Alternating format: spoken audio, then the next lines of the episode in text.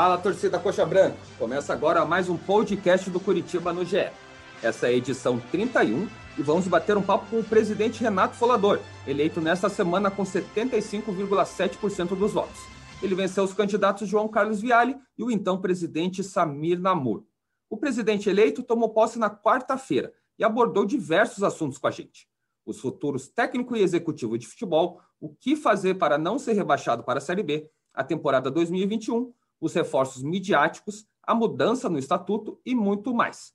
Junto comigo está a repórter Nádia Mauad, também do GE, e é ela que começa esse bate-papo com o presidente. Presidente, temos novidades? Ainda não, Nádia. Eu, como eu disse para você, a gente está aguardando segunda-feira, porque inclusive algumas pessoas que estarão conosco têm contrato com outros clubes até dia 31, até amanhã, então, a gente não pode mesmo divulgar nada e nós vamos respeitar até eticamente a posição deles. É, presidente, queria que você falasse do Pachequinho, né? Você comentou que ele não vai ser o técnico, né? não vai continuar como interino, mas ele volta normalmente para a comissão técnica do clube, né? Ele volta a ser auxiliar ou você pensa em outra coisa? Não, nós estamos estudando. O Pachequinho é um ídolo, né, da, da torcida e e eu, particularmente, acho que ele não, não, não seria a pessoa adequada para esse momento do Curitiba, inclusive na volta dele.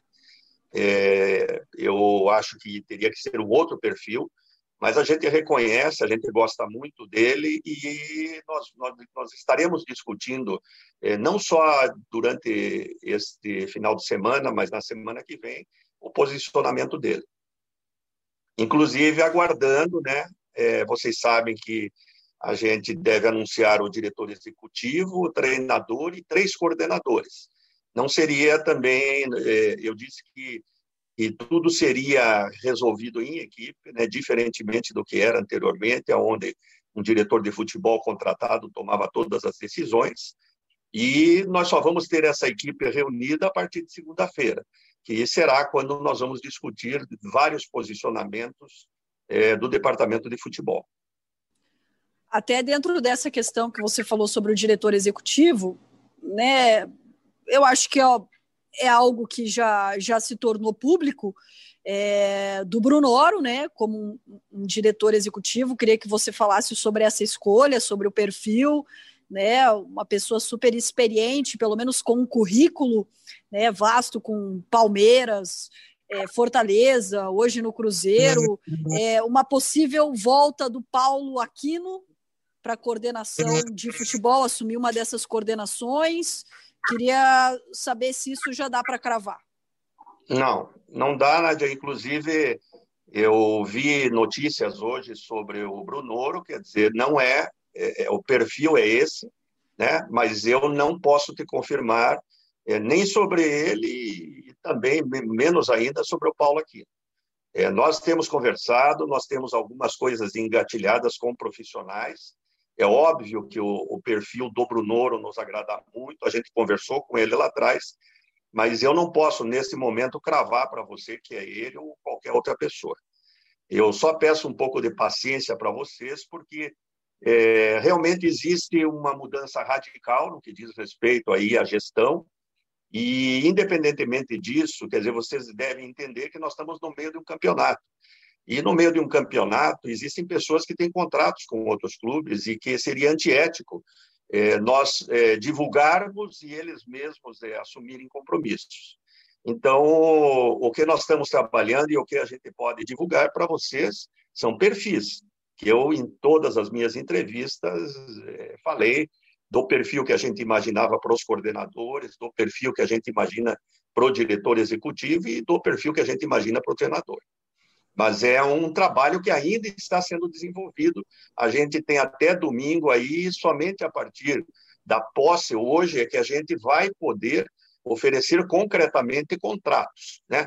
Porque antes disso é tudo especulação. Mesmo hoje, eu, como presidente eleito, várias pessoas me procuraram e eu, eu dei a mesma resposta. Quer dizer, eu só posso é, transmitir credibilidade para efeito de assinatura de um contrato quando eu for o presidente. E eu ainda não sou, eu sou presidente eleito, mas não empossado. É, presidente, eu queria saber, você comentou alguns nomes já, né, que chegou a procurar, o próprio Thiago Nunes, Mano Menezes, é, a gente sabe que você gosta do próprio Roger Machado, Vanderlei Luxemburgo, hoje surgiu o nome do Diego Aguirre para técnico. Queria saber como esses nomes estão badalados, o Curitiba conseguiria bancá-los, né? O Curitiba tem um, um problema de orçamento, né? Um, tem uma, uma queda para a Série B que, que, pode ser revertida, mas também é, está iminente. Eu queria saber como que vocês conseguem procurar um técnico de tão renomes, né? Tão badalados e com, com poderio financeiro alto, é, como que conseguiria bancá-los Tá, veja bem, esses técnicos que a gente sempre é, a gente comentou sobre técnicos que nós verdadeiramente tentamos contato, conversamos, mas que foram descartados, né? Porque eu vou citar só um exemplo para não entrar em todos os outros que você falou, o próprio Tiago Nunes, que, que tem um perfil que nos agradava muito. Nós conversamos há bastante tempo com ele, mas ele estava indeciso e ele tomou uma decisão de ter um ano sabático em Londres. Ele, inclusive, pretende estagiar em alguns grandes clubes da Inglaterra. Então, foi descartado por isso. Né? Agora, você, vai, você me perguntou como é que a gente pensa em trazer. Por, por incrível que pareça, é, muito embora a gente saiba que existem treinadores que ganhavam milhões, né? porque hoje não ganham mais. Houve uma mudança radical com a pandemia e, e os contratos são, eu, eu diria para você que, em média, 50% do que eram antes da pandemia. Mas os treinadores, por incrível que pareça, são treinadores que eles primeiro querem ver o projeto. E eu fiquei muito feliz com isso, com os treinadores com quem nós conversamos, que eles queriam entender o projeto. Eles queriam saber o que, que tinha ali de, de possibilidade de realização, se aquilo se encaixava com, diríamos assim, com a metodologia deles. E uma outra coisa que as pessoas não entendem é que, às vezes, você pode ganhar a mesma coisa em três anos, né, que você ganharia em um ano. Então, o fator tempo é fundamental. E com todos que temos conversado, é, uma das exigências é o fator tempo. Né? Quer dizer, um contrato longo, não existe mais contrato de um ano. É, tem um caso muito característico, como é que o Cruzeiro conseguiu levar o Felipão para uma Série B, né? É, e ele ganhando metade do que ele ganhava, quer dizer, basicamente pela extensão do contrato, três anos. Então, mudou muito a realidade do futebol, a pandemia veio mesmo para, vamos dizer assim, para colocar um basta nos contratos milionários que existiam, e, e eu diria que é muito importante, mas muito importante, a credibilidade do projeto. Então, quando as pessoas é, come, começam a analisar, primeiro, a composição do G5, as pessoas que estão envolvidas, um planejamento estratégico diferente de todo o Brasil. Né? É um planejamento que tira poder de uma pessoa só, do diretor de futebol, de tomar todas as decisões. E que se, e são verdadeiras, é um verdadeiro desastre quando o próprio G5 não entende de futebol. Então, nós mudamos isso tudo, e isso vai mudar na prática. Quer dizer, a partir de amanhã, da reunião que a gente vai ter com os jogadores, isso vai começar a ser implementado. É uma realidade, quer dizer, e por isso que nós conseguimos sim falar com treinadores do nível que você falou. Presidente, você foi super sincero, né? Todas as vezes já que você conversou sobre esses nomes que foram sondados. Então vamos fazer aqui um descarta mesmo para a torcida não ficar na expectativa. Eu acho isso importante, né? Thiago Nunes e Mano Menezes descartados, né? Tiveram contato, a gente pode descartar, certo? Isso. É, Diego Aguirre. Não, descartado. Descartado? Vanderlei Luxemburgo. Descartado. Zé Ricardo. Descartado. E, e para por aí, né? É a última. Eu ia, eu, ia, eu ia perguntar mais um, que era o Dorival Júnior e o Emerson Leão descartados. E o Roger. Os dois. Os dois. E para por aí. Não, o Roger Machado que o Guilherme. Olha, a última, a última. Vamos lá, presidente. Não, parou aí. Parou ah, aí que você não... Vocês Esse perguntaram... parou aí e entregou. Esse parou aí e entregou, presidente. Não, é, quem que vocês perguntaram? Roger Machado. O último? Não, descartado. Bom, Acabou. Chega. Isso me chama atenção, presidente, porque mostra a dificuldade, e a gente sabe que não é uma dificuldade do Coritiba, né? Não é uma dificuldade do Coritiba, a gente vê o Vasco, né? tentou uma negociação com o Zé Ricardo, não deu certo. Vários clubes tentando contratar treinadores, não deu certo, partiram para mercado internacional. Essa é uma dificuldade que essa diretoria já está encontrando pelo momento do Coritiba? Não diria que pelo momento do Curitiba, eu diria que pelo, pela fórmula do Campeonato Brasileiro, pela, diríamos assim, pelo cronograma do Campeonato Brasileiro. É uma situação em que todos os clubes que tiveram é, eleições e mesmo os clubes que estão em situação difícil, é, efetivamente você está tratando é, de uma situação em que pode ser um contrato de dois meses, uma situação que pode ser um contrato de dois meses extensível para um ano, ou para dois, ou para três. Então, não é um problema do Curitiba. Isso aí é um problema do calendário do futebol brasileiro. Né? Presidente, você comentou ali que vai conversar com, com o elenco, né, a partir né, depois da posse, a partir da manhã, provavelmente. E eu queria saber o que, que você vai falar para eles, né? E o que, que você pretende fazer nesses dois meses que você acha possível de salvar o Curitiba do rebaixamento para a Série B? Eu vou, não só eu, como o, G, o G6 nosso, nós vamos resgatar a confiança, né? E, acima de tudo, nós vamos mudar a postura dentro de campo. É, o que a gente pode fazer com o mesmo plantel, a gente acha que tem bastante coisa para tirar do plantel, mas nós vamos resgatar o, vamos dizer assim, a autoconfiança dos jogadores, nós vamos trabalhar na união do grupo e, acima de tudo, nós vamos exigir, e é, é uma, é uma promessa, que é uma mudança de postura dentro de campo. Né? Quer dizer, a, a derrota ela, ela, vem do imponderável do futebol, mas a derrota tem que ser com dignidade. Né? A derrota não pode ser é, precoce. Né? A derrota não pode ser você fazer um gol, se retrancar e ficar 90, é, 85 minutos se defendendo. Então, nós queremos mudar essa postura do clube, quer dizer, uma postura de um time vencedor. Nós queremos resgatar isso e acho que, que isso nós conseguimos. Né? Presidente, vocês têm falado muito em é, resgate, em resgatar atitude, em resgatar o que é o Coritiba.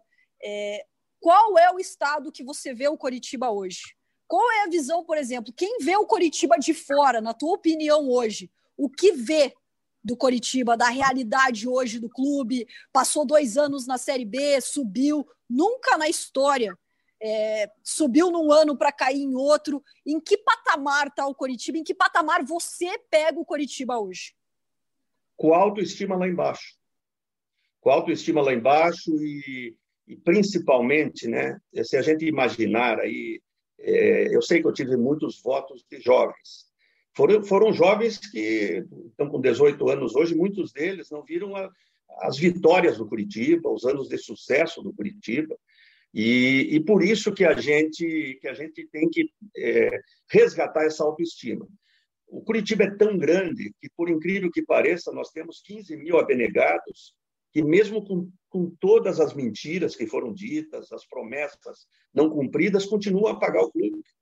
Então, você imagina, eu, eu, eu, tenho um monte de gente que me mandou mensagem ontem que, a partir da, da, nossa posse, vai colocar a situação em dia, ou alguns que vão voltar a, a contribuir, porque é tudo uma questão de credibilidade. O, o, o ticket que o torcedor é, deposita mensalmente é, como associado do clube, ele depende da credibilidade. Quer dizer, a partir do momento que você é, é, aposta, aposta, investe, investe, investe, e você não vê resultado nenhum, se isso é voluntário, você deixa de, de investir. Nós vamos ter que resgatar isso. Mas a torcida não é burra. Eu sempre digo que a torcida é muito inteligente, ela às vezes enxerga coisas que o treinador não viu. Né? É, o conjunto, o conjunto da, da torcida ele é muito inteligente e ele acaba percebendo é, quando um time está na descendente e quando ele inicia um caminho ascendente.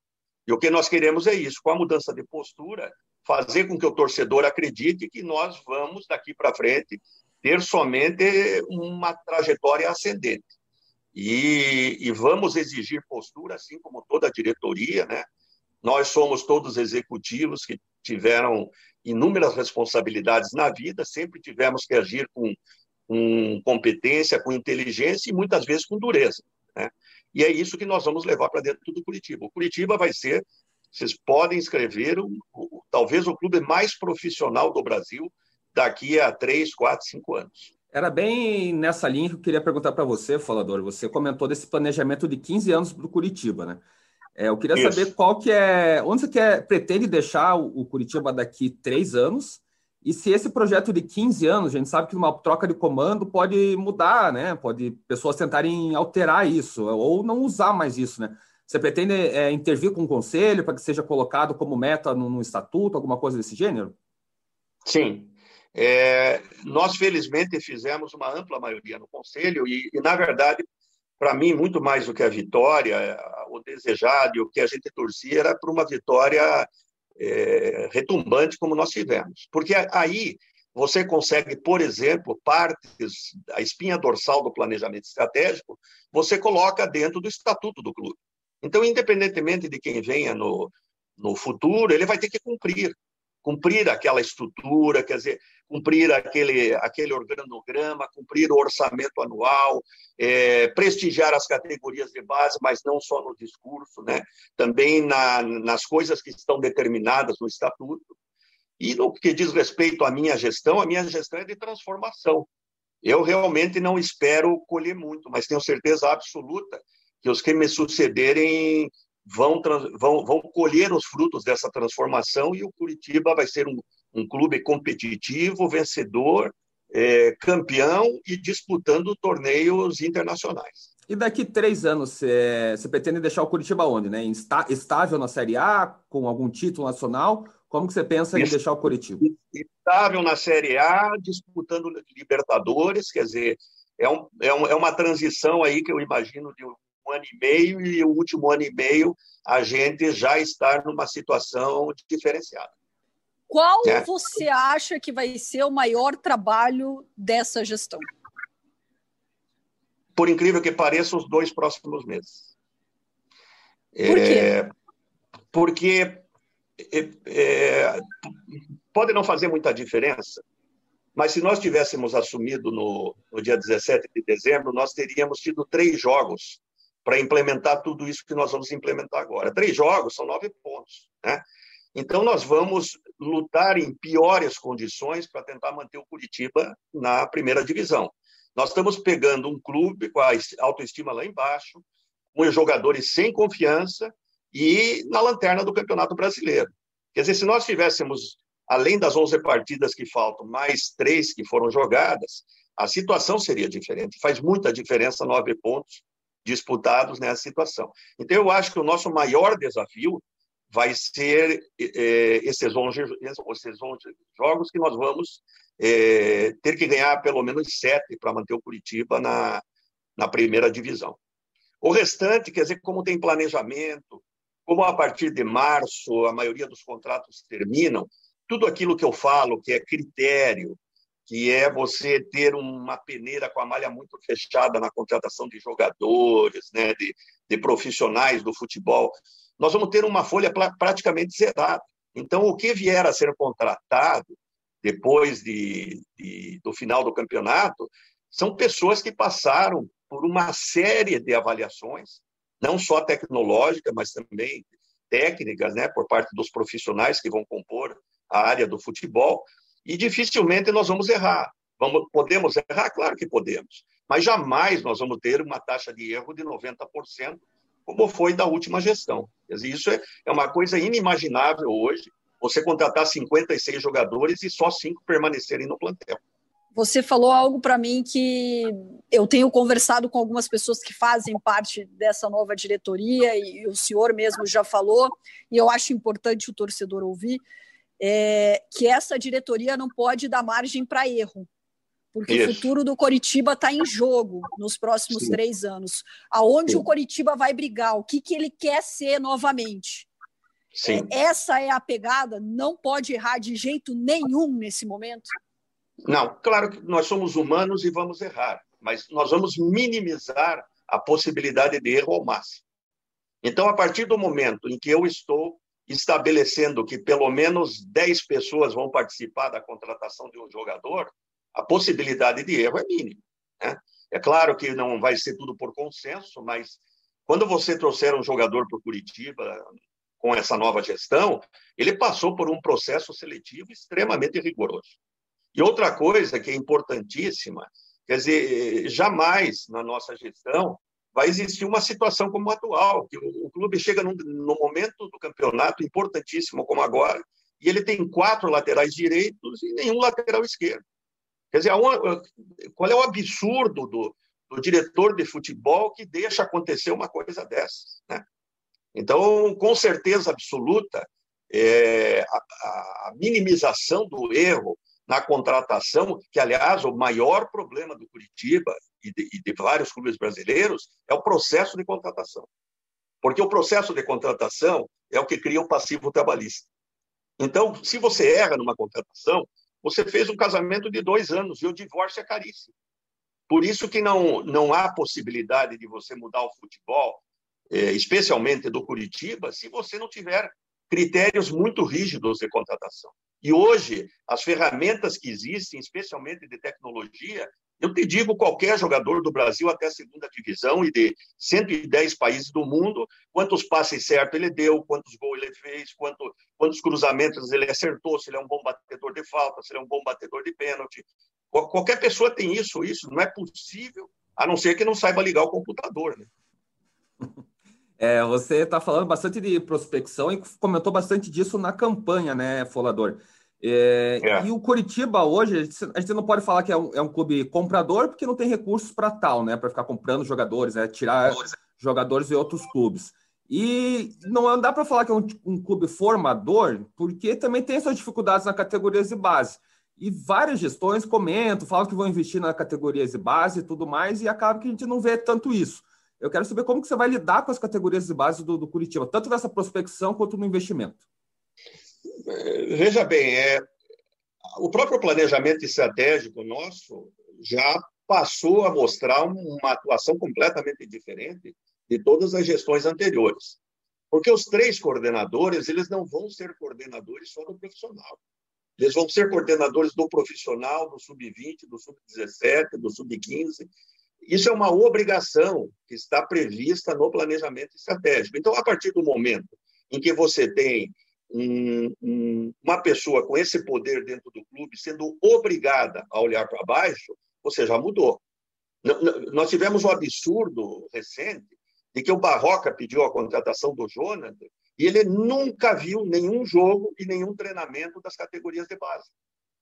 Quer dizer, não tem cabimento uma, uma coisa dessa. A primeira coisa, quando você vai é, contratar um jogador, surge uma necessidade, você vai olhar para dentro para ver se alguém tem condições. E nós tínhamos, nós tínhamos o Natanael. Quer dizer, é, ninguém vai me dizer que o Natanael não, não tem condições técnicas. Eu vi todos os jogos deles, prestei especial atenção ao, ao comportamento dele dentro de campo. Então, nós temos que olhar para as categorias de base. E os nossos coordenadores serão obrigados a fazer isso. Então, nós vamos usar mercado Claro que nós vamos ter que ir a mercado para contratar os jogadores, para composição de plantel. Eu, eu prometi que a gente teria, né, no momento em que começasse as contratações, de duas a três estrelas dentro do plantel, mas primeiro você tem que olhar para a base. Né? Afinal, o Curitiba é um clube formador.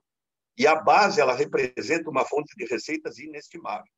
Se nós olharmos o nosso adversário, aí nós vemos né, a diferença de orçamento é basicamente em função do aproveitamento das categorias de base.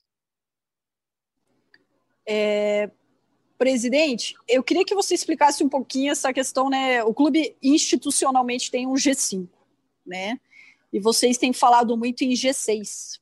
É, qual será é, o papel do ex-presidente Wilson Ribeiro de Andrade dentro dessa diretoria? É o papel como de um G5, né? Como de um participante do G5. É, o, o Wilson teve, foi o último presidente que, que trouxe alegrias para a torcida, que disputou títulos, que ganhou títulos, né? E a experiência dele é fundamental e o network dele. Quer dizer, os contatos que ele tem em CBF, Congresso Nacional, ele que tocou todo é, o projeto do Profut, as conexões com as redes de TV. Então, é mais um participante do grupo né, que vai ajudar assim como todos vão ter é, é, determinadas atividades onde vão, vão ter que se debruçar mais, toda essa rede de relacionamentos, o Wilson vai nos ajudar a abrir portas. É, Folador, você comentou durante a campanha, até agora citou, né, de três estrelas. A gente sabe que dois desses nomes aí são o Miranda e o Rafinha, né, que são do teu agrado, de toda a diretoria. É, como já, já, chegou a conversar com eles depois que foi eleito? É, como convencer eles a, a vir para o Curitiba, mesmo que caia para uma Série B? Eu não, eu não preciso convencer eles que querem vir. Né? É, é, um projeto deles e eu achei uma coisa muito interessante, quer dizer, o, eu acho muito importante esses jogadores consagrados que vêm ainda competitivos e voltam para o Brasil, é um projeto de uma segunda carreira. Quer dizer, joga dois anos, três anos e vai para uma nova carreira dentro do clube. Então, a, o convencimento é, é, é primeiro é, é, deles mesmo, né, pela paixão que tem pelo clube. É, na atual situação, o, o, a, diríamos assim, o fator financeiro não é determinante. Né? Mas eu me surpreendi com algumas colocações que foi essa, né, de um projeto de segunda carreira, que é uma coisa que eu acho inteligentíssimo. Nós vemos aí, por exemplo, o Alex é, indo para uma carreira de treinador, mas somente cinco anos depois que parou de jogar, seis anos. Isso poderia ter sido feito né, na época, né, você oferecer é, para outros jogadores, não para o Alex, que o Alex decidiu vir e veio para o Curitiba, é a possibilidade de uma segunda carreira dentro do futebol. Presidente, é, né, você falou sobre Rafinha e Miranda, já tem uma negociação em andamento ou não? Não, mas é, temos, é, diríamos assim, é, conversas que, que foram bem adiantadas. É, não, não há condições de discutir contrato com eles agora, porque o, o Miranda, por exemplo, ele só pode ser desligado do futebol chinês em junho. Então, ele é um, ele é um jogador para o segundo semestre. Né? Até lá, ele não tem condições ele tem que esperar acabar o contrato, porque a, a passagem dele foi tão vitoriosa lá que o presidente não libera ele, em hipótese alguma, ao contrário, é oferecer uma fortuna para ele renovar o contrato. E então tem que esperar acabar o contrato dele em junho. Vocês têm medo de perder o Miranda? Porque ele pode assinar um pré-contrato, né? A partir de janeiro ele já pode assinar um pré-contrato ou ele já deu alguma garantia. Eu conversei muito com o Miranda. O Miranda é declaradamente torcedor do Coritiba, ele não esconde de ninguém que gostaria muito de jogar, fala muito sobre esse plano de segunda, é, de já pensar numa carreira futura, né? É, de ter esse, esse plano para seguir dentro do futebol. Com ele tem essa conversa realmente mais adiantada que o senhor consegue confiar que ele vai escolher o Coritiba, porque a gente sabe que o São Paulo sempre está ali de olho e tudo mais. É, veja bem, eu isso aí eu, eu tenho convicção do trabalho que a gente faz, né? Quer dizer, a gente faz um trabalho, mostra um planejamento estratégico, a gente oferece as condições de um contrato, mas a decisão ela passa sempre pelo jogador e pelo empresário dele. A diferença, do, no caso do, do, do, próprio Miranda e do Rafinha, é o amor pelo clube. Quer dizer, na verdade, na cabeça deles, eles estão assinando o último contrato profissional, eu imagino. E, obviamente, por mais que tenha jogado no São Paulo, que tenha jogado na Inter de Milão, etc., é, volta para o primeiro amor, é, para a primeira paixão. E por isso que eu não tenho dúvida de que, é, não vou dizer que é fácil, mas não será tão difícil assim a gente, a gente segurar os dois. Folador, é, já falando do elenco atual, é, o Muralha está acabando o contrato com, com, o Flamengo e até com o próprio Curitiba nesse final de ano. Você chegou a ficar par da situação deles? Vocês pretendem estender até o final não, do brasileiro? Nós não temos ainda, nós sabemos pelos jornais, né, pela, pela TV, que eles estão negociando, mas a, a, a gente só vai se debruçar, é, vamos dizer assim, concretamente, né, sobre o plantel, porque é óbvio que a gente está analisando há muito tempo a partir de segunda-feira, quando, diríamos assim, que toda a comissão técnica, a diretoria executiva vai se reunir. E, e a ideia nossa é, é analisarmos com, com, muito carinho e, e, com muita justiça o posicionamento de cada um. E, na verdade, a gente precisa da, da maioria deles, porque nós não podemos contratar né, até o final do campeonato. Então, será uma oportunidade excelente que eles vão ter para nos mostrar serviço para mostrar serviço para a torcida e principalmente para lutar pelo futuro deles. Porque o jogador, quando cai para uma segunda divisão, o primeiro a ser prejudicado é o próprio jogador. Na redução de contrato, na, na piora da imagem, né? E, Então, a gente acha que, que a gente pode resgatar isso com eles ainda e a gente pode dar o apoio que eles precisam para que eles mostrem uma outra postura dentro de campo. Presidente, você, eu peguei um pouco do final do teu discurso, logo que saiu o resultado, e você falou sobre se aproximar da oposição, ou de ter a porta aberta à oposição. Oposição não, não é bem oposição, né? Os candidatos que concorreram com você à eleição, que hoje, claro, fazem parte de uma oposição, né? O ex-presidente Samir Namur e o João Carlos Viale. E as declarações que eu vi deles pós, pós eleição me chamaram a atenção. Como é que você viu isso?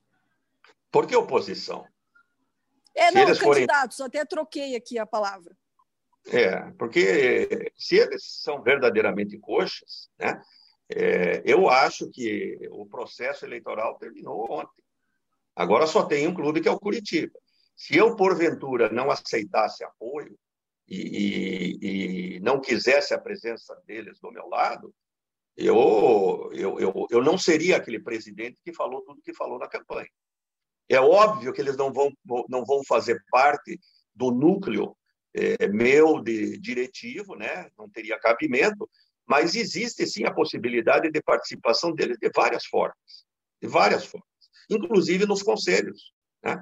E nós temos aí uma mudança de estatuto que eles mesmo criticaram, tanto o Samir como o Viale me criticaram o estatuto do clube, que é um estatuto defasado, um estatuto que propõe essa oposição que você falou depois da, da eleição, e eles podem nos ajudar a mudar isso. E eu não, eu não considero eles opositores. Para mim, agora só tem o Curitiba.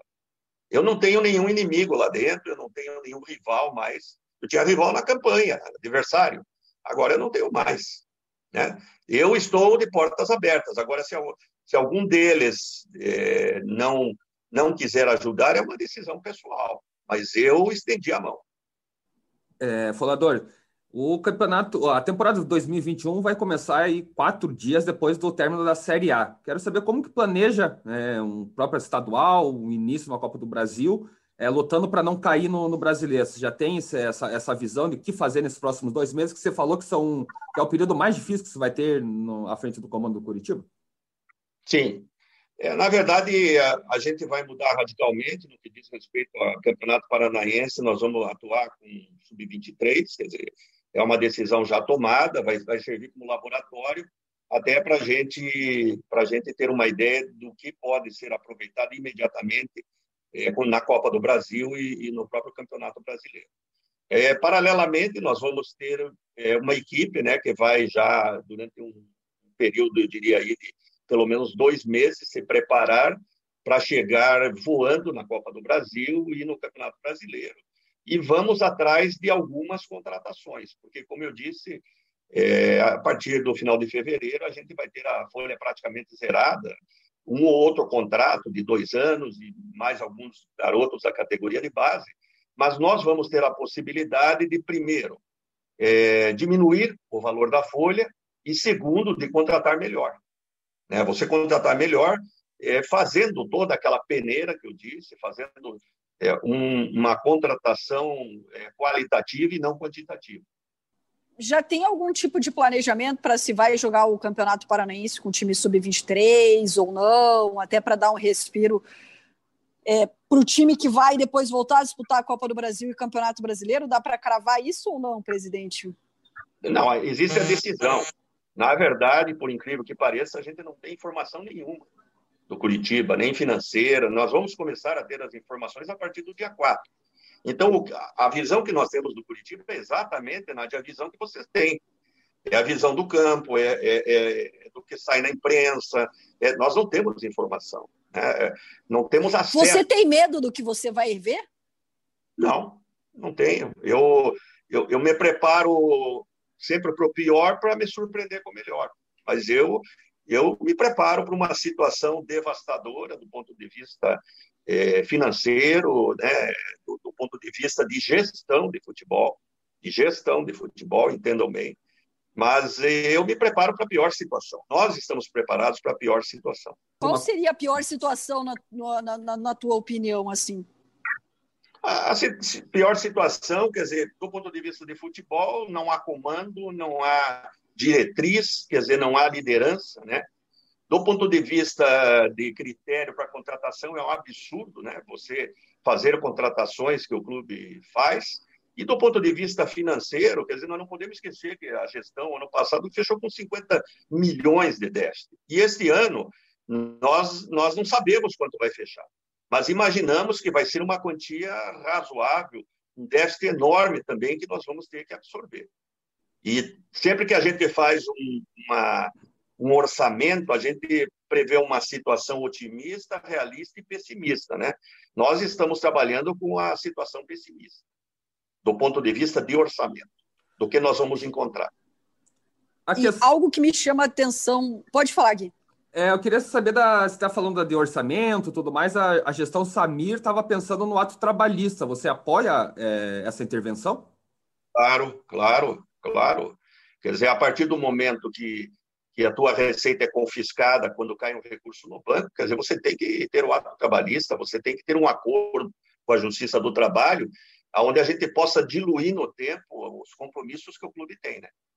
algo que me chama muito a atenção quando a gente fala em comando técnico, é, o senhor fala que em trazer um, um treinador que a torcida olhe e fale, gostei. E a gente sabe que às vezes trazer esse treinador que a torcida olhe e fale, gostei, é, exige que o clube gaste um pouco a mais do que talvez esteja planejado para trazer. O Coritiba está disposto a gastar para trazer um treinador? Eu diria para você, se eu chegasse para você e dissesse que entre ficar na primeira divisão e cair para a Série B são 50 milhões. É, você não acha que é hora de fazer investimento? Né? Vocês lembram da a gente a história é bacana não só para você conhecer o passado, mas você aprender com os erros. Vocês lembram do primeiro ano do Samir? Sandro Forne. Sim, você entendeu? Então, é, é, é, é, um absurdo você não ter visão estratégica de longo prazo. Você entender que, às vezes, um pequeno investimento agora te traz uma receita brutal ali na frente, dois meses à frente. Então, é, é, é algo que a nossa experiência empresarial, executivos e coisa mostra que é completamente diferente do pensamento da atual diretoria. O que vocês pensam é assim: prioridade o diretor executivo e que se precisar gastar para um treinador, o Coritiba vai gastar porque entende que é uma figura importantíssima dentro do projeto. Sim. Tá, era, era essa, essa era a minha dúvida, se valia o investimento. É isso, Renato. Queria agradecer tá a você pela disponibilidade e boa posse lá no Curitiba e boa gestão Obrigado. também. Obrigado, agradeço a vocês aí o espaço. Essa foi mais uma edição do podcast do Curitiba no GE. Em um dia diferente, mas você já sabe. Toda terça-feira tem um episódio novo, além da cobertura completa do Curitiba no GE. É só acessar ge.globo/paraná. Um abraço e até semana que vem.